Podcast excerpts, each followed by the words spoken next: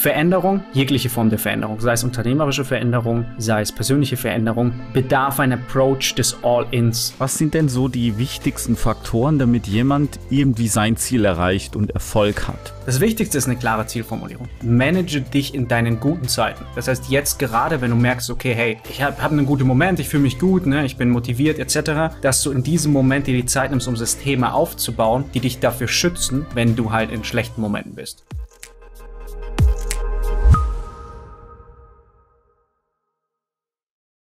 Hey Dennis, herzlich willkommen. Hi Sven, danke, dass ich dabei sein darf. Danke dir. Du bist Autor, Coach, Speaker und Unternehmer und mit deinem Projekt Erschaffe dich neu bist du einer der erfolgreichsten Topseller bei Digistore24. Was machst du da genau bei diesem Projekt und äh, wie hilfst du da den Menschen? Mhm.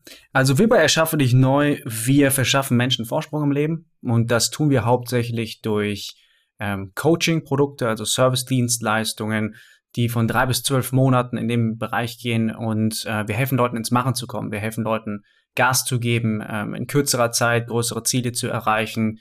Wir geben ihnen viel Praxisinhalte ähm, an die Hand, viel Unterstützung. Wir haben aktive Coaches, die ihnen helfen. Und unser Ziel ist es einfach, dass sie so schnell wie möglich ins Machen kommen, dass sie so schnell wie möglich in die Umsetzung kommen. Und egal, ob du jetzt zum Beispiel ähm, wir haben, wir haben Ärzte dabei, wir haben Anwälte dabei, aber wir haben auch Studenten dabei. Das heißt, Leute, die einfach sagen, okay, es gibt einen bestimmten Bereich, da komme ich nicht so ins Machen, wie ich jetzt machen kommen will. Und wir helfen an dem Punkt. Okay, das heißt, die, die Leute wollen im Prinzip ein bestimmtes Ziel erreichen. Sind es dann Selbstständige eher oder sind es, ähm, sage ich mal, eher Angestellte? Sind es oder worum geht's denn da genau? Was, was für Herausforderungen haben die? Wir haben 80 Prozent Berufstätige. Das heißt, äh, der Großteil mhm. sind Berufstätige und ich denke, also das größte Problem ist bei vielen Menschen meiner Erfahrung nach, dass diese, diese Lücke zwischen Wissen und Umsetzung herrscht. Das heißt, wir, wir kennen es alle, so Wissen ist kostenlos im Internet, mhm. so mega viel Google hat's kostenlos gemacht, fast schon wertlos, kann man sagen, ähm, zumindest wenn es nicht angewendet wird. Und viele Menschen haben heutzutage das Problem, dass sie sagen, okay, ich weiß, wie eine Diät geht, ich weiß, wie ich einen Partner finde, ich weiß, wie all diese Dinge funktionieren, aber ich krieg's einfach nicht hin, so, weil ich krieg's nicht umgesetzt. Und dann kommen wir ins Spiel und wir helfen den Menschen in die Umsetzung zu kommen. Das heißt, ähm, wir bauen gemeinsam mit den Strukturen auf, wir setzen gemeinsam klarere Ziele, wir gehen ähm, sehr in die Praxis mit den Personen rein und helfen ihnen dann diese Ziele zu erreichen, die sie selbst haben. Und das sind hauptsächlich Berufstätige. Wir haben aber auch einige Kunden, die Selbstständige sind, die Geschäftsführer sind, Unternehmer sind und die ähm, sich sagen, okay, hey, ich bin bereits auf dem Level, wo ich performe, aber es gibt beispielsweise mhm. den Bereich mein Sozialleben oder der Bereich meine Beziehung und da komme ich einfach nicht voran. Ich brauche jetzt jemanden, der mir hilft, da ebenfalls Gas zu geben. Ich meine, wer, wer kennt es nicht als Unternehmer? Irgend, irgendein Bereich hängt immer hinterher, ähm, wo man sich noch drum kümmern muss und da, da helfen ja. wir dann auch. Ja, ich finde, gerade als Unternehmer ist es schwierig, mit allem klarzukommen, weil du bist, ich spreche jetzt mal mhm. aus meiner persönlichen Perspektive, ich bin irgendwie vom Gefühl her für alles verantwortlich. Ich ähm, soll in allen Bereichen Entscheidungen treffen, mitreden, über alles letztendlich sehr, sehr gut Bescheid wissen, obwohl ich irgendwie mich oft auch fühle als derjenige, der am wenigsten Bescheid weiß, weil ich halt äh, in den jeweiligen Bereichen eben nicht so tief drin äh, stecke. Ich versuche aber mein Bestes, ähm, so das äh, große Ganze im Blick zu halten und ähm, ja, und was ich am schwierigsten finde, ist dabei so die richtigen, also so dabei zu bleiben bei allen Sachen. Also wenn ich jetzt zum Beispiel irgendwie eine bestimmte Sportart, in einer bestimmten Sportart gut werden will und grundsätzlich bin ich auch schon sehr ambitioniert, ähm, dann fällt es mir halt schwierig dabei zu bleiben, weil halt manche Dinge einfach im Widerspruch stehen. Also beispielsweise mhm. muss ich beruflich bedingt eben viel rumreisen, weil ich halt glaube, Networking ist wichtig und persönliche Präsenz ist wichtig. Ähm, andererseits ist es dann aber halt dann schwierig eben, ne, wenn man, wenn du irgendwo einen Coach hast, dann irgendwie die Sportart dann weiter zu verfolgen oder auch wenn du in eine neue Zeitzone kommst, dann brauche ich erstmal mich umzustellen und dann, ähm, ja, dann, dann wird oft der Tagesplan auch ein bisschen durcheinander geworfen. Ähm, wie würdest du, was würdest du mir da raten? Wie würdest du damit umgehen? Mhm. Ähm, ich meine, es, es, gibt ja, gibt ja den, den Spruch, where money flows, attention goes. Mhm. Ähm, das heißt, Nummer eins ist, was mir immer geholfen hat, ist tatsächlich auch in dem Bereich, den ich mehr präzisieren wollte, irgendwas zu investieren. Das heißt, sei es in einen Coach, sei es in irgendein Produkt, sei es in ein Gerät. So wenn du jetzt sagst, okay, hey, ich will mehr, ähm, ich will mehr, mehr Kamera-Work machen, ich will mein eigenes Projekt besser, ich will irgendwie ein Indie-Projekt auf die Beine stellen und ich investiere zu wenig Zeit darin, mir keine Ahnung, Equipment zu kaufen, was halt ein paar tausend Euro kostet. Automatisch habe ich da mehr Fokus reingelegt. Das heißt, das ist so eine, so eine Sache, die, ähm, finde ich, immer sehr hilft, einfach ein Investment darin zu tätigen, mhm. so in sich, in diese Richtung. Und Nummer zwei, halt eine gewisse Accountability einzubauen. Das heißt, ähm, wenn du eine Person hast in dem Bereich, sei es ein Freund, Freundin oder ähm, einen Coach oder dein Dad, es kann halt jeder sein, der, mhm. der dich accountable hält. Ich meine, du kennst ja auch aus dem Unternehmertum Leute accountable halten. Ja. Automatisch ist es, ist es einfacher, wenn du sagst, okay, hey, ich reise jetzt, ähm, aber ich habe halt dieses Sportprogramm und der ruft mich jetzt an und der sagt, hey, Sven, wir haben gesagt 8 Uhr. Mhm. Was ist? 8 Uhr, ne? Und das schafft automatisch diesen bisschen mehr Druck, dass man sich selbst nicht diese, diese Excuses aufbaut und sagt, okay, ah, komm, also, ich bin ja gerade gereist, ne? Deswegen können wir zwei Stunden später machen. Ah, oh, jetzt, jetzt fühle ich mich aber nicht so gut. Machen wir morgen, ist ja ein guter Tag und so. Und ich glaube, das sind zwei wichtige Dinge. Und Nummer drei ist, glaube ich, diese, diese Basic, einfach einen ganz klaren Plan zu haben, wie setze ich das um. Ähm, besonders jetzt als Unternehmer, zu priorisieren, okay, in so einem Fall, wenn ich reise, ähm, was ist die Priorität für mich? Mhm. Zum Beispiel, wenn du sagst, okay, ich bin viel am Reisen, ähm, die Priorität ist ganz klar meine Arbeit. Dementsprechend wird die Energie beim Sport sekundär sein. Es wird nicht so wichtig sein, dass du eine Bestleistung im Sport hinlegst, weil du weißt, okay, Unternehmen ist Nummer eins, dann kommt vielleicht meine Partnerschaft und dann kommt der Sport. Mhm. Und ähm, aber du weißt, okay, ich gehe zum Sport, weil du bereits vorher den Plan gesetzt hast, wenn ich reise, komme ich dann und dann an und ich werde um diese Uhrzeit bereits zum Sport gehen, sodass alles eingeplant ist, dass die Struktur besteht und dass du weißt, okay, wenn ich beim Sport bin, ich werde nicht 100% geben können, weil ich ausgelaugt bin vom Reisen, aber ich habe es gemacht. So, das heißt, dass mhm. dieser Bereich auch vorwärts geht. Und da müssen wir auch ehrlich zu uns sein. Ne? Wir können nicht alles zu 100% ausführen. Besonders Leute, die Unternehmer sind, sind tendenziell ja Leute wie du und ich, die einfach alles im Leben wollen. Ne? Das heißt, überall ja. ambitioniert sind. Und wenn ich Sport mache, dann willst du auch das Beste leisten, du willst Gas geben, aber wer, wer, wer kennt es nicht? Irgendwie funktioniert, es ist schwer, alles mit 100 Prozent zu machen. Ja, es ist wirklich, wirklich schwer, alles mit 100 Prozent zu machen. Vor allen Dingen, weil du ja halt auch für so eine, ja, um da irgendwo weiterzukommen, auch so eine gewisse Vorlaufzeit brauchst. Das ist ja zum Beispiel, wenn mhm. du zum Sport gehst, dann ist es ja nicht nur der Sport, sondern auch die Vorbereitung. Also du musst die Sachen packen, du musst äh, irgendwie ähm, ja, die, die hin und zurückfahren oder irgendwie das Ganze organisieren, da gehen ja auch wieder ein paar Stunden drauf. Das ist, das ist schon eine ziemliche ähm, Herausforderung. Es ist nicht nur diese Sache selbst. Und wenn du dann sportlich ambitioniert bist, dann muss ja auch die Ernährung idealerweise stimmen. Und was ich Aha. so schwierig heutzutage finde, als Performer, als jemand, der irgendwie was erreichen möchte, ist, dass die Welt meiner Meinung nach so aufgebaut ist, dass alles super schwierig ist ähm, zu machen. Also ein Beispiel. Mhm. Was ich komme, ich bin Mediziner, also als Hintergrund äh, und ich ähm, bin und ich liebe auch Biohacking. Und ähm, ein Thema ist zum Beispiel, viele Leute vertragen Gluten nicht, oder ich würde sagen, die meisten Leute vertragen Gluten nicht. Aber gleichzeitig ist Gluten mhm.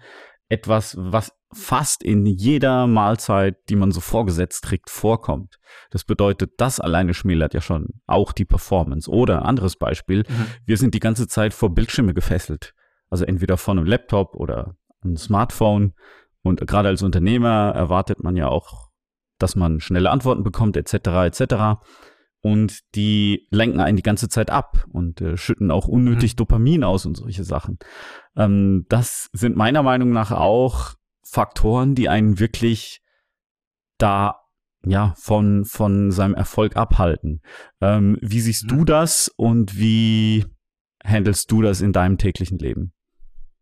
100, also hundertprozentig bin ich bei dir. Ähm, ich glaube, ich glaube auch die die Zahlen sprechen dafür, wenn wir uns Statistiken angucken. Äh, psychische Erkrankungen steigen, äh, Krankheitstage aufgrund psychischer Erkrankungen steigen, ähm, Leute sind fettleibiger, jedes Jahr werden es mehr. Oder all diese Dinge, theoretisch in der Zeit, wo alles einfacher gehen sollte. Wir haben das Wissen, wir haben die Sachen, wir können, wir haben die Zugänge dazu, aber trotzdem wird es schlechter. Ähm, und da spielt hundertprozentig eine Sache, ähm, Handy, all diese, all diese Möglichkeiten spielen definitiv eine Rolle. Ähm, was ich da, worauf ich mich da persönlich immer fokussiere und auch was wir bei Erschafflich Neu machen, ist das, ist das Managen dieser Dinge. Und jetzt mal auf, wenn wir richtig auf diesem High-Achiever-Niveau bleiben, mhm. dann würde ich zum Beispiel sagen, okay, du bist Unternehmer, ähm, du musst auf alles verzichten, was Gluten hat, nur mal so als Beispiel. Mhm. Ich würde eine Assistentin haben, deren Job es ist, genau beim Reisen, exakt darauf zu achten, bereits vorzuplanen, wenn ich da ankomme, wo esse ich, wo kommt das Essen her, sie mhm. bestellt mhm. das bereits. Das ist all dieses Management darum, dass sie mir die Strukturen aufbaut, dass ich möglichst einfach damit leben kann und ich nicht daran denken muss. Ähm, auf jetzt den Otto Normalverbraucher zu Hause umgemützt, würde für mich bedeuten, alle Benachrichtigungen auszuschalten am Handy, soweit es geht. Zum Beispiel ähm, war bei mir immer so ein Gedanke, und ich meine, je, jeder kennt es im Unternehmen, du hast all deine Mitarbeiter und sowas, dass man sich denkt, okay, ich kann halt Benachrichtigungen nicht ausschalten, die brauchen mich oder sowas. Hab persönlich jetzt, glaube ich, in meinem Leben ein, zwei Situationen gehabt, wo ich hätte wirklich schneller reagieren müssen, weil irgendwas wirklich Schlimmes passiert ist. Mhm. Aber es passiert so selten etwas, dass, dass ich eine WhatsApp-Nachricht so dringlich beantworten muss, dass ich alle Benachrichtigungen auf meinem Handy ausgeschaltet habe. Ähm, das Handy versuche ich oft im anderen Zimmer liegen zu lassen, mhm. ähm, mehr den Fokus darauf zu legen, ähm, alle Sachen zu blocken, die ich nicht brauche. Ich benutze zum Beispiel auf dem Mac und auf all meinen iOS-Geräten eine App, die nennt sich Freedom. Mhm. Und da habe ich zu, zum Beispiel bis morgens 9 Uhr ist bei mir alles geblockt, wo ich weiß, da gehe ich drauf, wenn ich prokrastinieren will. Das sind alle möglichen Fußballseiten, das sind alle möglichen mhm. Gaming-Seiten, das ist YouTube und das ist Instagram. Das heißt, Instagram habe ich auf mein Handy sogar bis 19 Uhr geblockt. Das heißt, am selben Tag kann ich bis 19 Uhr nicht drauf. Ich muss an mein iPad, um es zu nutzen. Und das hilft mir extrem, weil es einfach die Umstände schafft, wo ich nicht anders kann, als dem auszuweichen. Und ich glaube, je weiter wir fortschreiten in der Digitalisierung, werden die, ich meine, es sind ja Milliardenkonzerne, ja. die rausfinden, wie unsere Höhlen funktionieren. Und wir müssen dementsprechend genauso klug sein und die Systeme aufbauen, mit denen wir uns wieder austricksen, dass unser Hirn uns nicht austrickst. Das heißt, die Arbeit ist praktisch uns selbst zu managen in unseren schlechten Momenten, wenn wir gute Momente haben. Absolut. Das ist so meine Herangehensweise. Ja, das ist, das ist sehr smart, denn das Gehirn funktioniert ja so, es kennt nur, also wir reden jetzt vom sogenannten Reptilienhirn. Es geht jetzt nur von, de, von diesen impulsiven äh, Reaktionen und von diesen Impulsen, die man so hat und einfach automatisch Dinge macht, wie zum Beispiel Handy in die Hand nehmen etc., surfen. Ähm, wir sind so aufgebaut, dass wir 0 oder 1 haben. Das bedeutet, es gibt nur Schmerz und es gibt Belohnung.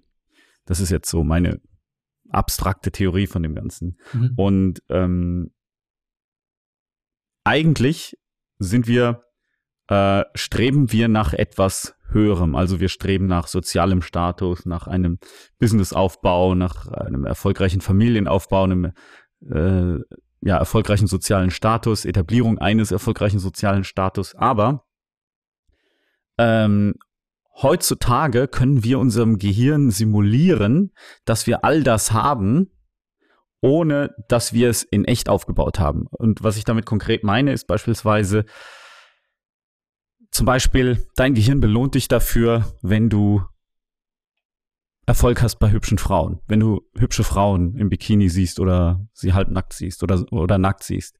Ähm, vor tausend Jahren, um so eine hübsche Frau nackt zu sehen, ähm, musstest du halt irgendwie als Mann dich so etablieren, vielleicht äh, in ein paar Kriegen kämpfen, vielleicht irgendwie einen Acker erfolgreich kaufen und bepflanzen oder sowas, dass, dass sich so eine Frau bei dir niederlassen will oder, oder so.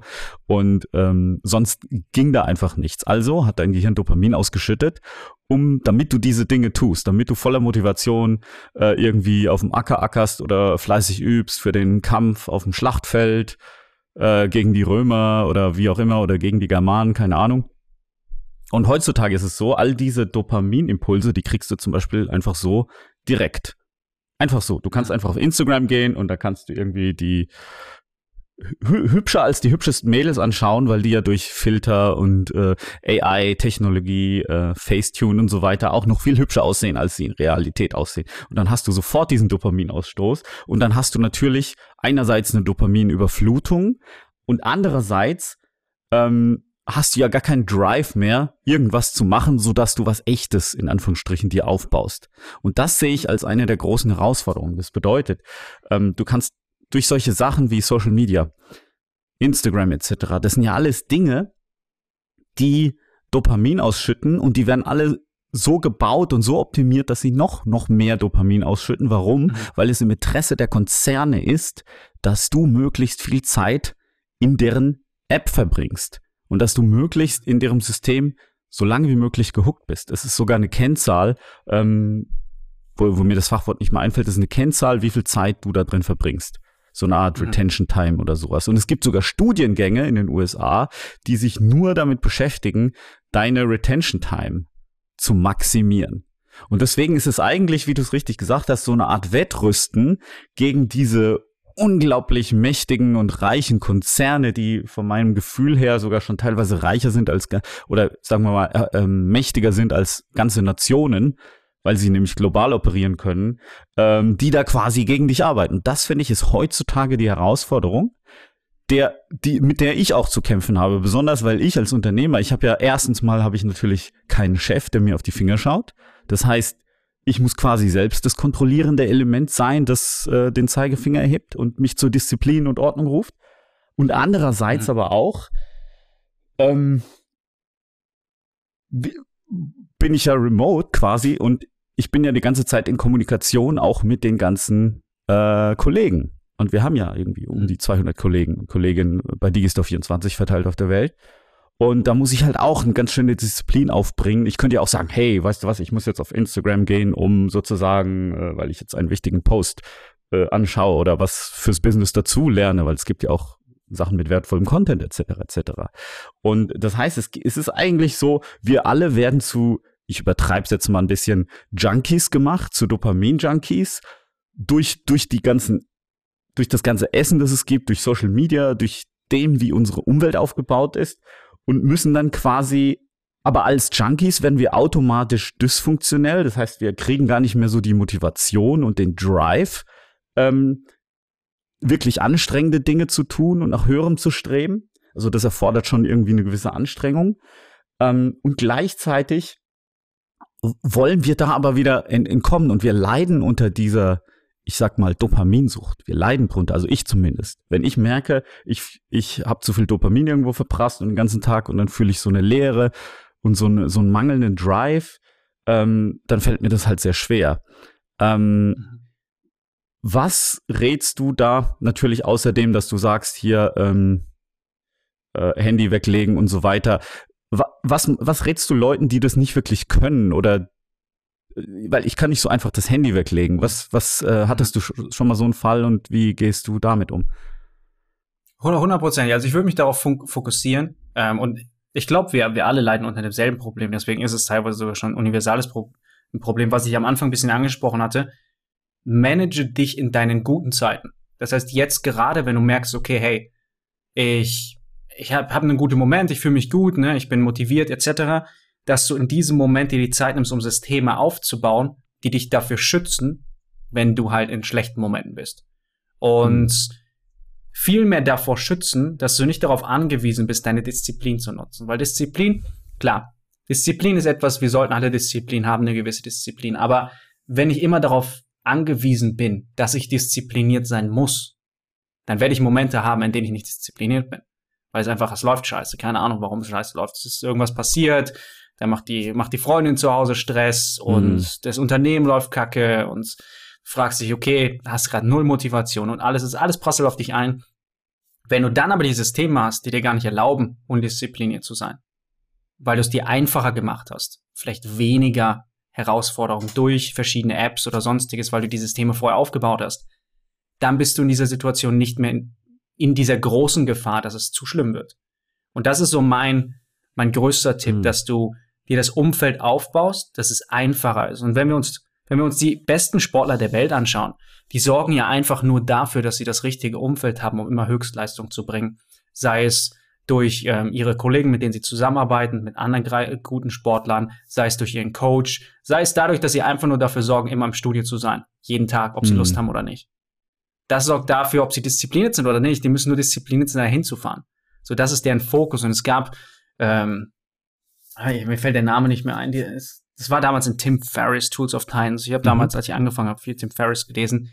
Ähm, es war diese eine Dame, es war, glaube ich, eine Ballerina. Und sie lebte in New York und das ist jetzt eine sehr, sehr zerpflückte Geschichte, aber mhm. der, der Punkt ist, sie hat sich nur darauf fokussiert, immer ins Taxi zu steigen. Das war ihre Gewohnheit. Immer ins Taxi zu steigen und zum, zum Tanz zu fahren, also zur Übungseinheit und nicht auf die Übungseinheit konzentriert. Sondern einfach nur, okay, Fokus ist einfach nur diese Gewohnheit, ich fahre dahin. Mhm. Und ähm, dasselbe würde ich, würde ich im Alltag einbauen. Zu sagen, okay, meine einzige, mein einziger Fokus ist darauf, dieses System aufzubauen und mich dann an das System zu halten. So, mhm. und das kann verschiedener, auf verschiedenste Arten und Weisen aussehen. Wenn jemand wie du, ich würde wahrscheinlich dann darauf achten, okay, was sind meine, was sind praktisch meine Bruchstellen? Wo geht's mhm. immer kaputt? Was sind die Stellen, die am häufigsten bei mir dafür sorgen, dass ich in schlechte Habits reinfalle? Und diese, diese Bruchstellen praktisch zu vermeiden, dass ich gar nicht an den Punkt komme, vorher irgendwas aufbauen oder dass ich nicht an den Punkt kommen kann. Und dadurch hast du es halt einfacher in der Situation, die zu umgehen. Das klingt sehr, sehr smart. Ich erinnere mich nämlich, ich habe zum Beispiel, als ich mal an, anfangen wollte mit täglichem Sport, dann ähm, hatte ich mir erstmal so vorgenommen, ein Ganzkörpertraining jeden Tag zu machen. Das mhm. hat aber nach ein paar Tagen nicht mehr hingehauen, weil ich dann irgendwie dann doch viel zu ausgelaugt war und dann irgendwie überall Muskelkater hatte und dann gedacht hatte, naja, das ist ja kontraproduktiv etc. Und dann habe ich dann irgendwann gesagt, ja, dann mach doch einfach mal nur zehn Liegestütze. Mach da einfach mal nur zehn Liegestütze und dann ist es okay. Und dann habe ich eine Zeit, Zeit lang nur zehn Liegestütze gemacht und dann kam automatisch so dieser innere Drang, mehr zu wollen. Also der Mensch mhm. ist ja auch expansiv, der sagt dann, okay, an die zehn Liegestütze habe ich mich jetzt gewöhnt, äh, wie wär's denn jetzt mal mit 20? Und dann wollte, will man automatisch mehr drin. Und dann ist dieses ähm, Starten mit den Liegestützen hm, gar nicht so schwer gewesen. Und das erinnert mich mhm. an diese Story mit dem Taxi von der Ballerina. Das ist echt, mhm. es ist wirklich spannend, ja. Ist ein sehr gutes Beispiel und ich finde eine gu gute, interessante Sache, die du da noch ansprichst, ist dieser Drang von, von Personen, und ich glaube, das ist eine bestimmte Kategorie von Personen, die immer mehr wollen, sich von Anfang an Großes vorzunehmen. Und ja. das sorgt aber oft dazu, dass wir halt in dieses Problem kommen, dass wenn wir zum Beispiel Focus Business 80, 90 Prozent haben unserer Zeit, die da reinfließt, und dann nehmen wir uns denselben Approach vor im Sport, im Liebesleben, sonstiges. Ja. Und sorgen halt dafür, dass es tendenziell gar nicht funktionieren kann, weil wir einfach zu viel Zeit sowieso in die eine Sache investieren und uns einfach verrennen. Und ein geiler Approach, den du gerade schon erwähnt hast, ist es, klein zu beginnen und das ist mit die größte Disziplin, einen Plan zu haben und die Sache klein zu starten. Hm. Und statt dass es in Arbeit endet, und das habe ich oft zum Beispiel bei mir beobachten können, dass wenn ich mir zu viel vornehme in einer Sache, die mir eigentlich Spaß macht, dass es zu Arbeit wird, ich den Spaß in der Sache verliere und es nur noch machen, weil ich es machen muss und es dann wegfällt. Und diese, diese Mini-Gewohnheit, die du da beschrieben hast, ist eine geile Sache, die jeder in seinen Tag einbauen kann. Zum Beispiel Thema Lesen. Du sagst, okay, zehn Minuten lesen. Mhm. Ist so eine kleine Gewohnheit, dass wenn ich zehn Minuten lese, dann möchte ich weiterlesen, weil es mir Spaß macht. Wenn ich sage, eine Stunde lesen, sitze ich nach 30 Minuten da und sage, boah, jetzt muss ich noch 30 Minuten lesen. Und diesen Fokus darauf zu setzen, ich erlaube mir nur 10 Minuten zu lesen und danach höre ich auf, schafft automatisch im Hirn diesen Fokus, okay, es ist sehr einfach zu bewältigen und es ist sehr einfach am Ball zu bleiben. Es gibt wenig Ausreden und gleichzeitig habe ich nicht diesen Druck, dass ich das machen muss. Diese Form von, es ist ja so viel, was ich machen muss, was mir gleichzeitig noch so ein Verbot gibt, ich darf nicht mehr machen, was wieder mehr, ich will aber mehr machen. Und das sorgt dann dafür, dass man manchmal länger liest, okay, und man schafft im, im Hirn so mhm. diese, diese Abrundung von wegen, okay, es ist ein Ende und es ist ein einfaches Ende und ich habe einen einfachen Erfolg gesammelt. Und das ist eine sehr geile Sache, die man mit vielen kleinen Dingen machen kann im Alltag, um einfach nur ins Rollen zu kommen. Verstehe. Was würdest du sagen, was sind denn so die wichtigsten Faktoren, damit jemand irgendwie sein Ziel erreicht und Erfolg hat? Was, was mhm. würdest du sagen, ab, abgesehen jetzt von den Systemen, ähm, das ist natürlich ein wichtiger Faktor. Was, was konntest du bei deinen Kunden, bei deinen Coachings bisher so feststellen, was so die entscheidenden Faktoren waren, die diese Leute mitgebracht haben, sodass sie auch wirklich dann Ergebnisse erzielen? Mhm. Okay. Ähm das Wichtigste ist eine klare Zielformulierung. Das heißt, dass ich ganz klar weiß, okay, dann will ich da sein, sodass ich eine klare, messbare Zielformulierung habe. Wir haben schon viele gehört, deswegen relativ simpel gehen wir zum nächsten mhm. Punkt. Ähm, ein klarer Plan. Ich brauche einen klaren Plan, der so unterteilt ist, dass ich wirklich am Tag eine ganz klare ein ganz klares habe, ich weiß, was ich mache und wie ich es mache und wo ich es mache und wann ich es mache. Und wenn es so minutiös geplant ist und nicht zu überwältigend am Anfang, hm. dann ist es sehr, sehr easy, diesen, diese ersten Erfolge aufzubauen und am Ball zu bleiben. Das heißt, unser Vorgehen generell bei Erschaffe dich neu ist immer ein sehr praxisnahes und ein sehr minutiöses. Das heißt, einen Plan aufbauen, ganz genau wissen, was muss, was muss ich tun, um diesen Plan einzuhalten, äh, wie muss ich das machen, wann muss ich das machen, wo muss ich das machen, das Ganze terminiert haben, etc. Und dann jemanden haben, wo ich weiß, okay, dem bin ich accountable gegenüber. Es gibt nämlich keine Ausreden mehr. Wenn du sagst, okay, mhm. acht bis neun mache ich das, ich mache so viel, dann erklär mir, warum du es nicht gemacht hast. So, und dann reden wir darüber, okay, du hast es nicht gemacht. Warum hast du es denn nicht gemacht? Was hat dazu geführt? Und dann schauen wir uns an, okay, möglicherweise, ähm, sagen wir mal Thema Aufstehen, du willst jeden Tag um 5 Uhr aufstehen. Shit, diesmal habe ich es einfach nicht geschafft. Ich bin 7 Uhr aufgestanden. Okay, wann bist du schlafen gegangen? So, was hast du gemacht, als du aufgestanden bist? Hm. Ähm, was hast du am Vortag gemacht, was vielleicht das sabotiert hat, dass du das alles geschafft hast? Das heißt, dann versuchen wir, wenn es nicht klappt, reinzugehen und zu schauen, was sorgt dafür, dass du diesen Plan nicht ausführen kannst. Weil am Ende des Tages mit diesen Informationen sollte sich ein Plan entwickeln, mit dem du relativ simpel dein Ziel erreichen kannst. Okay, cool. Ähm, ein weiterer Punkt dabei ist ja auch das Thema, wie lange man sich fokussieren kann. Also jeder, mhm. ähm, wenn du so die erfolgreichsten Menschen der Welt fragst, ich habe irgendwann mal so eine Story gehört, dass dass irgendwie Warren Buffett und Bill Gates gefragt wurden, was ist so der Hauptfaktor für ihren Erfolg? Und dann haben sie beide angeblich gesagt Fokus oder auf den Zettel geschrieben Fokus. Mhm. Ich weiß nicht mehr, ich weiß nicht mehr, ob es stimmt oder ob es jetzt, ähm, ich habe die Quelle nicht mehr, aber es kommt mir relativ plausibel vor. Und ich finde es zunehmend schwer, sich zu fokussieren oder mich zu fokussieren. Ich mhm. muss da wirklich proaktiv dran arbeiten, dass ich das kann. Ich habe das Gefühl, das konnte ich früher länger. Das, ja, ich, ich glaube aber nicht, dass es irgendwas mit dem Alter zu tun hat, sondern einfach nur mit Habits. Ähm, zumal ja auch, weißt du, hier Bücher werden auch immer mehr ähm, grafischer und einfacher und mehr Bullet Points und weniger Fließtext etc. etc. Ich glaube, wir werden einfach ein bisschen wegtrainiert vom Fokus und die Welt stellt sich ein bisschen drauf ein, dass unsere Aufmerksamkeitsspanne geringer ist. Was äh, ist dein Tipp dazu oder deine, was sind deine Tipps dazu, dass ich mich besser oder dass jeder deiner Kunden sich besser fokussieren kann, jeder Zuhörer sich besser fokussieren kann und länger. Mhm. Mhm. Also erstmal ein sehr, sehr guter Punkt. Ich glaube auch Fokus spielt eine sehr wichtige Rolle, besonders auch in der Zielsetzung, dass ich ganz klar weiß vom Fokus her, okay, was ist das, was ich am, was ist meine, Gary Keller hat in seinem Buch so schön beschrieben, the one, number one thing. So, mhm. was ist die eine Sache? Was ist die eine Sache für den heutigen Tag? So dass ich schon mal ganz klar weiß, okay, was ist mein Fokus für die Sache? Das hilft schon mal sehr. Ähm, ich weiß, du meditierst viel, so das Thema Meditation, ja. das heißt also alle Möglichkeiten, die trainieren, die Fokus trainieren. Ich glaube, es ist auch eine gewisse Trainingssache, dass wir uns auf eine Sache fokussieren können. Der eine hat es einfacher, der andere schwerer. Und dann Nummer drei, klare Fokuszeiten schaffen.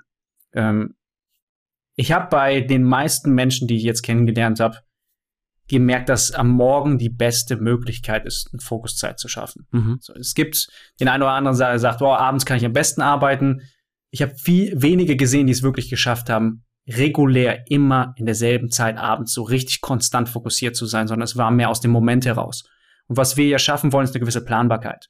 Und diese Planbarkeit lässt sich oft sehr gut am Morgen umsetzen, weil ich da energiereich bin und ich bin auch so nicht in diese Distractions vom Tag reingezogen. Mhm. Das heißt, Worauf ich mich fokussieren würde, ist, und seien es anderthalb Stunden, sei es eine Stunde, sei es 30 Minuten, einen Blog zu schaffen, bevor ich an irgendwas rangehe, bevor ich mit dem Internet connected bin, bevor ich mit irgendwem schreibe, dass ich da bereits am Vortag was reingeplant habe. Das heißt, sei es jetzt im Unternehmerischen irgendein Projekt oder sei es Sport oder sonst was, dass ich die wichtigste Sache auch so behandle, dass es die wichtigste Sache ist und als mhm. erstes am Tag mache. Und das da ist der Fokus praktisch noch stark. Und dann kann ich mich mehr darauf verlassen, dass ich fokussiert bin. Das wäre so mein Vorgehen. Das ist immer eine Sache, die, die, die dafür sorgt, dass Leute schnell Fortschritte machen, weil sie es einfach jeden Tag machen. Und jeden Tag ein bisschen ist meistens dieser, dieser langsame Weg zu Erfolg, der meistens schneller geht, als wenn man mal einen Tag viel macht und dann wieder wenig. Verstehe, danke dir. Was, ähm, wenn du jetzt mal so deine erfolgreichsten Klienten anschaust, deine erfolgreichsten mhm. Kunden, haben die irgendwelche Eigenschaften, die andere nicht haben? Sind die intelligenter? Sind die charismatischer? Sind die willensstärker? Was beobachtest du da so? Also auch möglicherweise an Dingen, mhm. die vielleicht angeboren sind oder mhm. mit in die Wiege gelegt? Ich glaube, eine ganz wichtige Sache, sie sind wissbegierig und haben mega viel Initiative. Was ich nie verstehe, also was ich wirklich nie verstehe, ist, wenn, wenn du zum Beispiel jemanden hast, dem du Fragen stellen kannst und der es besser kann als du, warum machst du es nicht? Das heißt, ich würde, zum Beispiel, ich habe einen Coach ähm, schon seit Ewigkeiten und ich rede andauernd mit dem, ich rede zweimal die Woche mit dem und ich mhm. habe immer wieder einen Austausch mit dem und ich habe immer wieder die Initiative zu sagen, okay, hey, das muss ich anders machen, das muss ich anders machen, was kann ich anders machen? Und immer mhm. dieses von wegen, was kann ich anders machen oder was kann ich noch lernen, wie kann ich mir Input holen oder auch dieses Fragen von wegen, was kann ich besser machen aus deiner Sicht, diese Initiative richtig gute, also die, die Klienten, die am schnellsten Erfolg haben, sind die, die, die A, die Pläne umsetzen, aber B, auch immer wieder hinterher sind. Immer wieder selbst mehr fragen. Hey, schau, ich komme mir einfach nicht weiter. Kannst du mir da helfen? So, und oft hat man mal Leute dabei, die, die, die trauen sich dann auch nicht, das zuzugeben. Aber es ist halt mhm. sehr klar, dass wenn du es nicht zugibst, wenn du nicht nachfragst und sagst, okay, es hat etwas nicht geklappt, dass man dir nicht helfen kann. Das heißt, du musst Du musst dir, dir das eingestehen, dass Sachen nicht funktionieren, dass mehr als, was wir immer gerne benutzen, wie so ein Forscher betrachten, dass Sachen mhm. nicht funktionieren. Und ich bin dieser Forscher, der dieses Experiment durchführt an mir selbst und gucke, okay, ich habe jetzt A probiert und A funktioniert nicht, jetzt probiere ich mal B und oh, B funktioniert viel besser.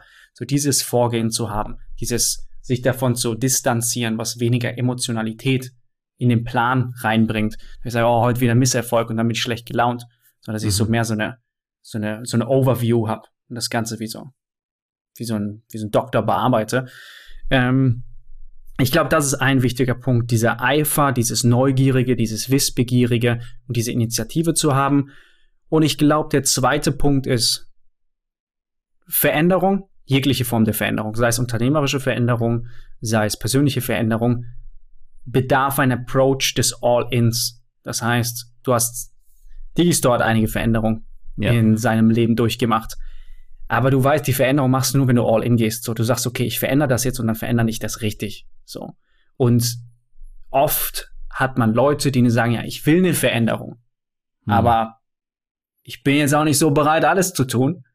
Und das ist halt dieses, wenn ich sage, okay, ich verändere mich, dass ich von Anfang an mit dem Approach rangehe, okay, ich werde alles dafür tun, auch wenn ich mehrmals scheitere, um diese Veränderung durchzuziehen. Was ist denn die, was ist denn der entscheidende Faktor dabei, dass jemand auch wirklich da all in geht? Weil was halt oft, ähm, was ich auch selber an mir in der Vergangenheit mhm. festgestellt habe, ist, dass ich auch bei manchen Themen irgendwie dachte, ich gehe jetzt all in, aber dann hat sich das irgendwie aufgeweicht mit der Zeit. Mhm. Und obwohl ich dachte, ich gehe all in und ich habe es gar nicht verstanden, dass ich da nicht so super mhm. konsequent bin. Das, das, typisches Beispiel bei mir ist, äh, Milchprodukte wegzulassen. Ich dachte, ich gehe da all in, mhm. aber dann hier und da habe ich dann mal irgendwann entdeckt, okay, ähm, es ist da, es waren dann irgendwelchen Soßen, ohne dass ich es wusste. Und dann habe ich aber auch nicht so genau drauf geachtet gehabt. Und dann hat sich wieder so ein bisschen eingeschlichen, obwohl generell würde ich nie Milchprodukte mhm. kaufen und so weiter. Aber es war dann irgendwo immer drin versteckt, dass ich dann irgendwie dachte, ja, ähm, ja, ist jetzt nicht so schlimm oder ist nur eine kleine Menge, aber es war irgendwie dann auch nicht konsequent und da habe ich mich dabei ertappt, wo ich eigentlich von vornherein rangehen wollte mit All-In und äh, das will ich absolut vermeiden. Mhm. Was, wie kann ich denn sicherstellen, dass es denn auch wirklich dann All-In ist? Mhm. Das ist eine, ist eine sehr gute Frage und auch ein sehr gutes Beispiel. Ich würde zwei Sachen vorschlagen. Nummer eins, ähm, da hinten habe ich ein Buch von David Goggins, Can't Hurt Me, und er, mhm. er hat so eine, ähm, ich weiß nicht, ob du es gelesen hast, aber ja, er hat eine coole Sache gemacht den Ac Accountability Mirror. So, sich, sich von Spiegel zu stellen und zu sagen, okay, wie sieht's wirklich aus? So, ne?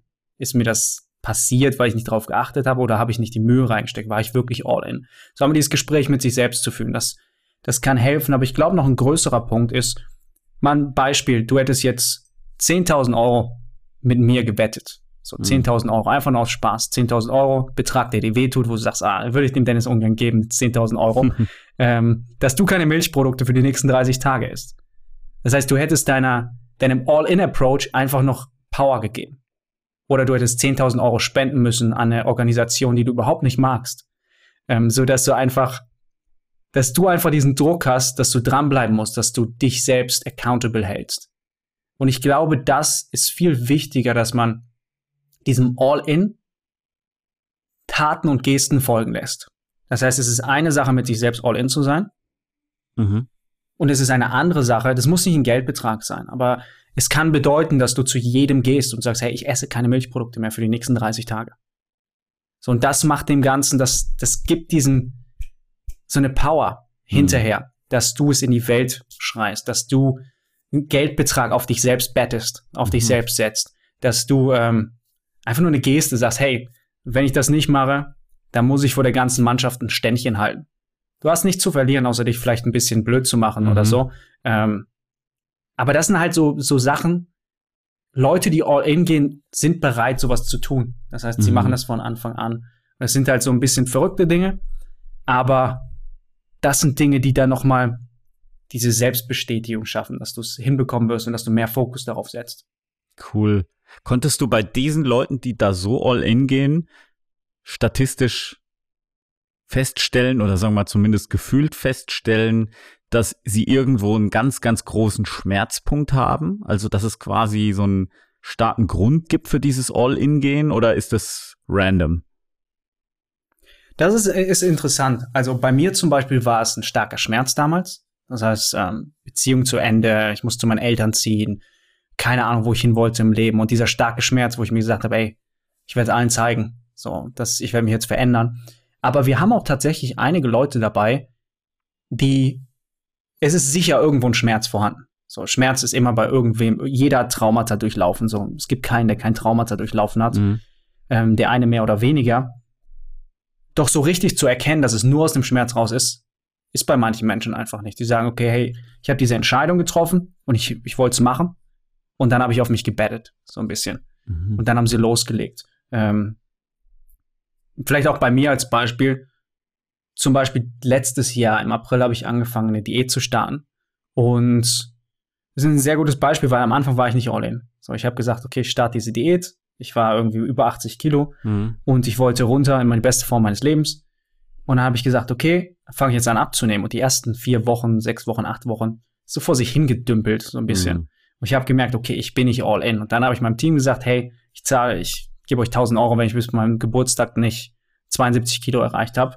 Und das hat diesen Schalter geschafft. Mm. All in gegangen, ab da an, ich habe jede Kalorie getrackt, ich habe nichts mehr ausfahren lassen, ich habe meine Schritte erhöht, ich habe alles gemacht, damit mein Team dieses Geld von mir nicht bekommt. es ging nicht ums Geld, so das ging, es ging mehr um dieses, die größere All-in-Sache war, was denkt mein Team von mir, wenn ich das mm. Ziel nicht erreiche? Ich bin, ich bin der Leader, so, das heißt, ich muss dieses Ziel erreichen, ich muss denen zeigen, dass alles möglich ist. Und dieses Selbstbild von mir war der, war der Antrieb, dass ich es schaffe und dass ich denen zeige, dass es geht. Und da war kein Schmerz vorhanden. Das heißt, ich habe es nicht gemacht, weil ich dachte, oh mein Gott, Dennis, bist du fett geworden, mhm. ich hasse mich oder sowas. Ich war sogar relativ entspannt. Also, ich weiß nicht, wie es dir geht, aber wenn, als ich übergewichtig war, so 80 Kilo, ich habe in den Spiegel geschaut und gesagt, okay, hm. ich finde mich immer noch gut aussehen. So. Es war jetzt nicht das Problem, dass ich ja. damit wirklich ein Problem hatte, aber ich dachte, okay, Dennis, du kannst mehr. So, komm, du lässt dich gehen, gib mal Gas. Deswegen, ich würde sagen, es geht aus beiden Situationen. Du brauchst nicht unbedingt jetzt einen extremen Schmerz. Es ist vielleicht ein bisschen schwerer, dich dazu anzutreiben und all in zu gehen, wenn du keinen Schmerz hast, also keinen direkten großen Schmerz. Okay, das setzt natürlich auch voraus, dass du ehrlich zu dir selbst und mit anderen bist und dann eben zum Beispiel nicht mhm. fakest, dass du abgenommen hast oder sowas, ne? Das ja, ist natürlich die, die Voraussetzung, die absolute. Aber das kann das man ja auch leicht herstellen. Man kann dann sagen, hey, pass mal auf. Und zwar gehe ich dann live auf eine Waage, die jemand anders mhm. bestimmt oder irgendwie sowas. Dann kannst du es dann auf die Weise lösen genau. oder so. Ne? Und dann gibt es quasi so eine Art äh, ja, offi offizielle Sache. Ähm, ja, in dem Fall hast du den Schmerz nicht erlebt und änderst dich dadurch, sondern du hast einen noch größeren Schmerz mhm. sozusagen als Damoklesschwert äh, äh, erzeugt, äh, mhm. äh, als potenziellen Schmerz, der quasi äh, mhm. ähm, ja eine, äh, eine Entscheidung ist, weil oder dir, dir bei deiner Konsequenz hilft, weil sich vor dem Team ja. zu blamieren ist natürlich mega, mega blöd für einen Unternehmer. Ne? Das ist natürlich mhm. sehr, sehr schmerzhaft. Ne? Deswegen, also das sind so, das sind so Sachen, die funktionieren relativ simpel und die funktionieren. Das Einzige, was es dazu braucht, ist dann oft einfach den Mut und auf, auf Deutsch gesagt die Eier, es zu tun. Mhm. Zu sagen, okay, ich, ich committe mich jetzt 100 Prozent und halt nicht diese, diese 90 Prozent. Cool. Ja, wie siehst du das Thema Kaffee und Koffein eigentlich? oh man, Kaffee hat mich vor zwei Jahren gefragt, hätte ich gesagt, Kaffee, ich liebe Kaffee, ich liebe Kaffee immer noch. Mhm. Ähm, kleine Geschichte dazu, es war 2020. Ähm, 2020 war ein Jahr für mich, das war sehr stressig unternehmerisch mhm. und ich war oft müde. Und meine Freundin meinte so, hey, warum verzichtest du nicht mal auf Kaffee? Und ich meinte so, nee, ich trinke seit zehn Jahren Kaffee, ich liebe Kaffee, das gehört zu meiner Morgenroutine, alles. Und dann meinte sie so, ja, versuch's mal. Und erstmal habe ich die ganze Zeit Nein gesagt. Dann hat sie gesagt, ich habe das Gefühl, dass du abhängig vom Koffein bist. Hm. Dann habe ich gesagt, weißt du was, ich werde es jetzt zeigen, dass ich nicht abhängig davon bin und werde auf Kaffee verzichten. Und es war im September, es war um meinen Geburtstag herum. Und ich habe auf Kaffee auch, ich habe angefangen auf Kaffee zu verzichten. Ich hatte damals auch ein YouTube-Video darüber gemacht. Mhm. Die, die, die ersten zwei Wochen waren mit die schlimmsten meines Lebens. Ja. Ich hatte die ersten Tage, hatte ich so insane Kopfschmerzen und mein ganzer Körper war so verspannt. Ich dachte erstmal, ich wurde krank und nach sieben, ich habe auch erstmal gesagt, nee, ist nicht der Kaffee und nach sieben Tagen habe ich begriffen, ich bin, mein Körper ist abhängig von dem Koffein. So, mein Hirn will dieses Koffein, ich hatte Panikattacken und so ein Zeugs. Ich erinnere mich noch, hm. ich stand im Supermarkt und ich habe plötzlich, ich habe nie in meinem Leben Panikattacken bekommen. Und plötzlich hatte ich eine Panikattacke und ich war, was ist das? Und mein Körper war so in so einem Modus, ähm, ich bin nachts um drei Uhr morgens wach geworden, einfach mit, mit so einem, mit so einem Anxiety-Attack und dachte mir, okay, shit, ich war schwitzend und es war, mein Körper war richtig, wie, wie als wäre ich auf Drogenentzug. Und ich habe das, ich habe also momentan trinke ich keinen Kaffee mehr, das heißt, mhm. ich habe aufgehört danach. Ähm, und es hat, glaube ich, drei Monate, vier Monate gedauert, bis ich das erste Mal gemerkt habe, okay, jetzt Jetzt merke ich den Unterschied, dass ich deutlich mehr Energie habe als früher. Also heutzutage ohne Koffein. Ich schlafe besser, ich bin weniger gestresst, ähm, ich bin weniger müde. So meine Freundin hat so oft gesagt, hey, du bist viel seltener müde mhm. am Tag über, du hast deutlich mehr Energie. Ähm, und meine Regeneration ist auch datentechnisch besser. Ich habe hier so einen Whoop-Strap, mhm. das ich jetzt schon seit zwei Jahren benutze und lege halt viel Wert auf meine Regeneration und alles und ich merke halt auch in den Daten, dass die deutlich besser geworden sind liebe immer noch Kaffee. So, das heißt, einmal alle zwei Wochen oder so, wenn ich irgendwo draußen bin, trinke ich noch einen Kaffee. Mhm. Merke aber auch richtig, wie sensibel ich für Koffein wieder geworden bin. Ähm, ich weiß, du hast es auch ja. gemacht letztens, Koffeinentzug. Wie war es bei dir? Brutal. Also ich durchlebe jetzt im Moment auch gerade noch genau dasselbe wie du. Ähm, hm. Ich habe ich wollte aufhören mit Kaffee, weil ich auch mehr Energie will letztendlich und mhm. weil ich auch das Gefühl hatte, okay, ich bin da in so einer Art Habit slash Abhängigkeit rein und ähm, ich hatte, ich hatte irgendwie so ein Gespräch mit Karl S., vielleicht kennst du den, der, der hatte irgendwie gesagt, oh, weißt du was, du hast mhm. so Augenränder, hör mal auf Kaffee zu trinken. Da habe ich ihn gefragt, mhm. ja, wie, wie, was hat das jetzt mit Kaffee zu tun? Dann sagt er, ja, äh, er hätte sich damit beschäftigt, er hätte viel drüber gelesen und er ist halt der Meinung, dass Augenränder, Augenringe vom, äh, vom Kaffee kommen. Dann habe ich gesagt, okay, ich kann das jetzt nicht genau überprüfen oder nachvollziehen, aber ich probiere es jetzt einfach mal aus. Und dann habe ich gemerkt, okay, es hat sich tatsächlich um meine Augen herum ein bisschen was verändert. Und ja, ich gehe auch, also für mich ist gerade halt schwierig, zum Beispiel, ich bin jetzt nach Dubai gegangen und hier in Dubai Zeitzonenunterschied. Ähm, wenn ich jetzt um, wenn mhm. ich jetzt hier um 7 Uhr aufstehe, dann ist quasi 4 Uhr morgens in Zürich. Mhm. Ähm, das ist, das ist ganz schön hart. Und dann, dann kämpfe ich halt richtig damit. Und dann habe ich zum Beispiel, äh, mhm. Ja, und was, wie, ich bin im Moment in dem Stadium, dass ich einfach dreimal am Tag Nickerchen halte. Dass ich irgendwie jedes Mal, wenn ich mich in Uber setze, schlafe ich ein. Ja, bei der Hinfahrt, bei der Rückfahrt. Ähm, ja, ich kenne das. Ich war gestern auf so einer Metaverse äh, NFT und so weiter Festivalveranstaltung. Und nach dem Mittagessen äh, bin ich sogar mitten inmitten von Musik oder so auf die Couch gesessen. Ich bin kurz eingenickt. Das ist total verrückt. Also ich komme mir im Moment es vor. ist krass, ja. ich komme mir im Moment vor wie so ein, wie, wie, also wie als was nicht mit mir stimmt, weil ich ständig schlafen muss. aber, aber das zeigt ja, wie abhängig dein Körper von der Energiegewinnung durch Koffein ist, ja. durch externe Substanzen. Und als also als Tipp von ja. mir, ich habe jetzt seit seit zwei Jahren, also habe ich aufgehört Kaffee zu trinken seit anderthalb mhm. zwei Jahren. Ähm, das Wichtigste, was du in meinen Augen machen kannst, weil ich habe viele gesehen, die angefangen haben und es dann wieder zurück in das Habit gefallen sind, such dir so ein Substitut. Das heißt, du musst die Gewohnheit am Laufen halten in Form von mit Tee oder irgendwas, mhm. weil sonst wird es super schwer, weil dein dein Körper will irgendwas. Der, du kannst diese Gewohnheit ganz schwer für mhm. immer ablegen. Dein Körper will irgendwas im Mund haben, wie, wie Raucher irgendwie dann Kaugummis mhm. oder so mhm. kauen oder essen. Und was mir sehr viel geholfen hat, war am Anfang dann zu, ähm, zu Decaf umzusteigen, mhm. zumindest ein bisschen, und dann zu Tee. Ähm, auch wenn ich nicht der größte Teefreund war. Ich trinke immer, ich muss morgens irgendwas trinken, sonst fange ich an, Kaffee zu trinken. Hm, spannend. Also was ich ähm, ich persönlich habe ich wollte jetzt nicht Decaf oder ich meine, bei Tee musst du auch unterscheiden mhm. zwischen äh, koffeinhaltigen Tees und äh, ja, mhm. nicht koffeinhaltigen Tees. Ähm, mhm. Das heißt, ich gehe schon auf Pfefferminz, Kamille, Kräutertee, Früchtetee oder mhm. sowas. Bei an koffeinhaltigem Tee, ähm, da, da traue ich mich nicht ran, weil ich weiß aus meiner eigenen Vergangenheit, wo ich es mal probiert hatte. Ich konnte dann auf Tee umsteigen, dann war das aber so, auf einmal habe ich dann irgendwie an einem Vormittag fünf Teebeutel verbraucht. Und äh, das ist ja dann, und das ist ja auch eine riesen Koffeindosis und das ist, das war ja dann nicht mehr so Sinn der Sache. Und was ich dann mhm. im Moment mache, ist, ich nehme diese hundertprozentige Schokolade, die auch gar keinen Zucker hat, die so 100% Kak Kakao ist, einfach nur. Und die schmeckt auch ganz bitter und die hat auch und, und die, das, man hat ja auch so, so ein bisschen so dieses, diesen Drang nach Bitterstoffen und das nimmt das, das nimmt diesen, äh, ja, diesen Geschmackseindruck, den man dann haben will, diesen bitteren, nimmt es ein bisschen weg. Mhm. Das, das fand ich jetzt ganz Ich glaube, cool. muss ich mal gucken.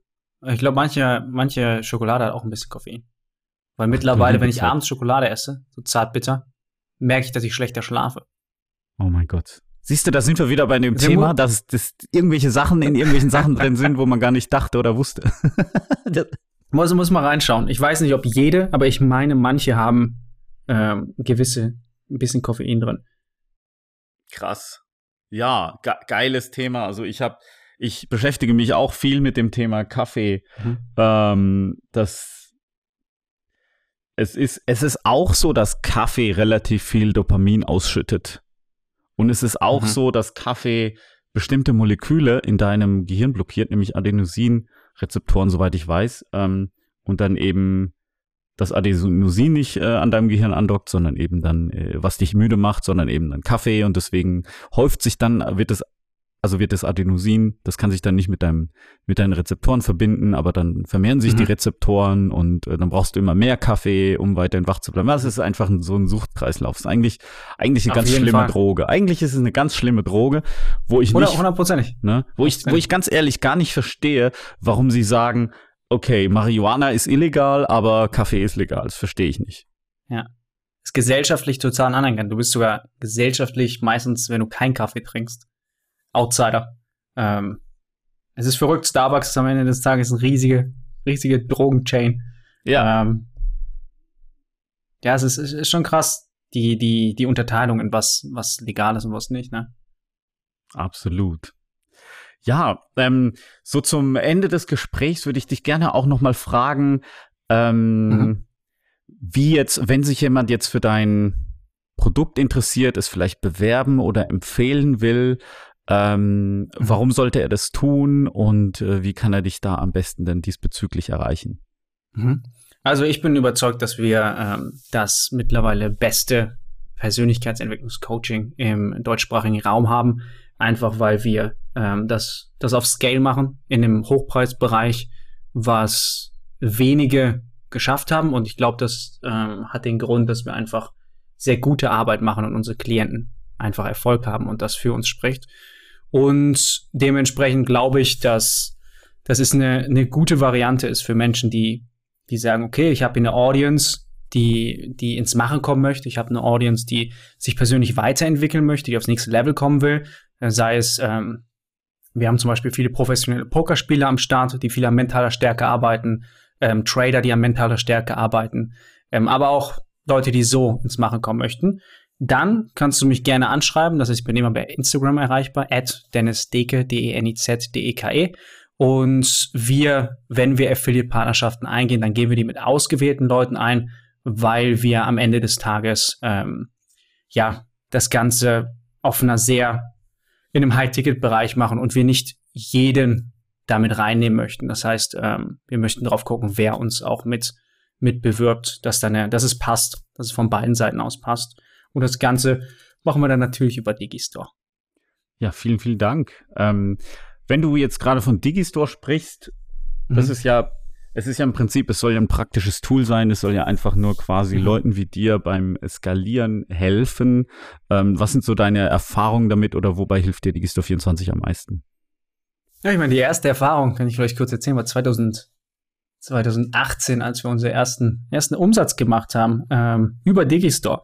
Das war ich, das war nicht der allererste, aber dann so der erste größere, als wir unseren ersten 10k-Monat hatten. Das war für uns damals bahnbrechend. Ähm, das haben wir damals über Digistore gemacht. Und Digistore hat es halt ermöglicht, dass wir unsere Produkte einfach an Leute unterbringen konnten, online, ohne Probleme, ähm, das verkaufen konnten. Und das war für uns damals so ein, so ein insaner Moment, dass das geht, dass Leute online deine Produkte kaufen. Und heutzutage wickeln wir halt unser Geschäft ähm, über Digistore ab, größtenteils.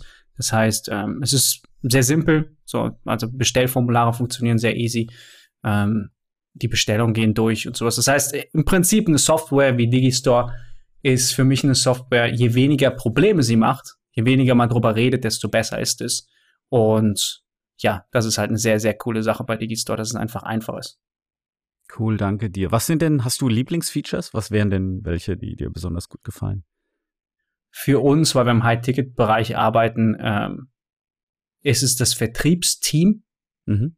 Das heißt, dass wir, dass wir es darüber steuern können, dass wir die Provision und sowas einstellen können für die Leute. Cool, super. Ähm, jetzt noch, weil du sagst, ihr habt die beste Persönlichkeit, das beste Persönlichkeitsentwicklungscoaching. Ähm, kannst du den Zuhörern bitte noch drei, so die drei, deine drei besten Tipps geben, wie sie sich persönlich am besten mhm. weiterentwickeln können? Ich würde sagen, um ein bisschen Bezug auf die, die Punkte zu nehmen, die ich ähm, am Anfang genannt habe. Einmal Easy Choices, Hard Life, Hard Choices, Easy Life. Das ist so mein Lieblingsspruch. Das heißt, ähm, fokussiere dich darauf, die harte Entscheidung zu treffen. So all in zu gehen ist eine harte Entscheidung, ist eine schwere Entscheidung. Aber wenn du dich darauf fokussierst, die harten, schweren Entscheidungen zu treffen, sei es im unternehmerischen Alltag, sei es, dass du jemanden rausschmeißen musst, weil du weißt, er passt einfach nicht rein, dann bist du immer besser weg. Du hast ein einfacheres Leben, wenn du die schwere Entscheidung triffst. Wenn du machst, okay, ich weiß, wenn ich die schwere Entscheidung treffe, habe ich ein einfacheres Leben wenn du die leichte Entscheidung triffst und sagst, bleib erstmal da, der wird schon irgendwann gehen, dann hast du ein schwereres Leben. Ähm, mhm. Das ist Tipp Nummer eins. Tipp Nummer zwei, fokussiere dich darauf, den Tag zu gewinnen. So diese kleinen Momente. Du hast davon gesprochen, ähm, zehn, zehn Liegestütze zu machen. Auch wenn wir auf so einem Scale denken, wir denken in Millionen, Multimillionen, ähm, vielleicht Milliarden, ist es trotzdem der Alltag des Individuums, jede kleine Tätigkeit, die summiert das große Ganze ergibt. Und ich glaube, wir vergessen oft, wie wichtig der Prozess ist, dieses tagtägliche, dieses um 6 Uhr zur richtigen Zeit aufzustehen. Das 365 Mal ist teilweise wichtiger als eine große Idee zu haben. Hm. Einfach dahinter zu sein. Ähm, deswegen dieses Fokus auf, auf dieses, auf den Prozess. So, das würde ich als zweiten Tipp und äh, um jedes Ziel zu erreichen. Also sei es sportlich oder sonstiges, hilft immer. Mhm. Und Nummer drei, ähm, Accountability. Einfach Accountability ist so ein wichtiger Faktor. Und ich glaube, viele Menschen begreifen nicht, wie einfach und wie, wie kostenfrei dieses Thema ist. Das ist wirklich, klar, du kannst den Coach nehmen, du kannst den Coach buchen und dabei accountable sein, aber du kannst dich halt auch einfach vor deinem Team accountable zeigen. Du mhm. kannst dich einfach accountable zeigen vor jedem, den du kennst. Aber es bedarf halt immer dieser Einstellung, okay, ich bin bereit, mich zu blamieren. Du musst halt in gewissermaßen mutig sein, aber es ist eine der einfachsten Wege zu sagen, okay, wie Muhammad Ali, I'm the greatest, ähm, sich dahin zu stellen. Es war auch eine gewisse Form der Accountability. So, das heißt, er musste mehr delivern, als er sich dahingestellt hat und von den Dächern mhm. posaunt hat, dass er der Größte ist. Krass. Ja, das hat bei ihm wirklich funktioniert und er hat dann auch noch gesagt, er hasst jede Sekunde vom Training aber er, er will einfach der Größte, der Größte, der Beste sein ever und deswegen ähm, macht, geht er halt da durch. Aber er hat jede Sekunde des Trainings mhm. gehasst. Das ist ganz interessant. Ne? Einer der besten Sportler mhm. aller Zeiten.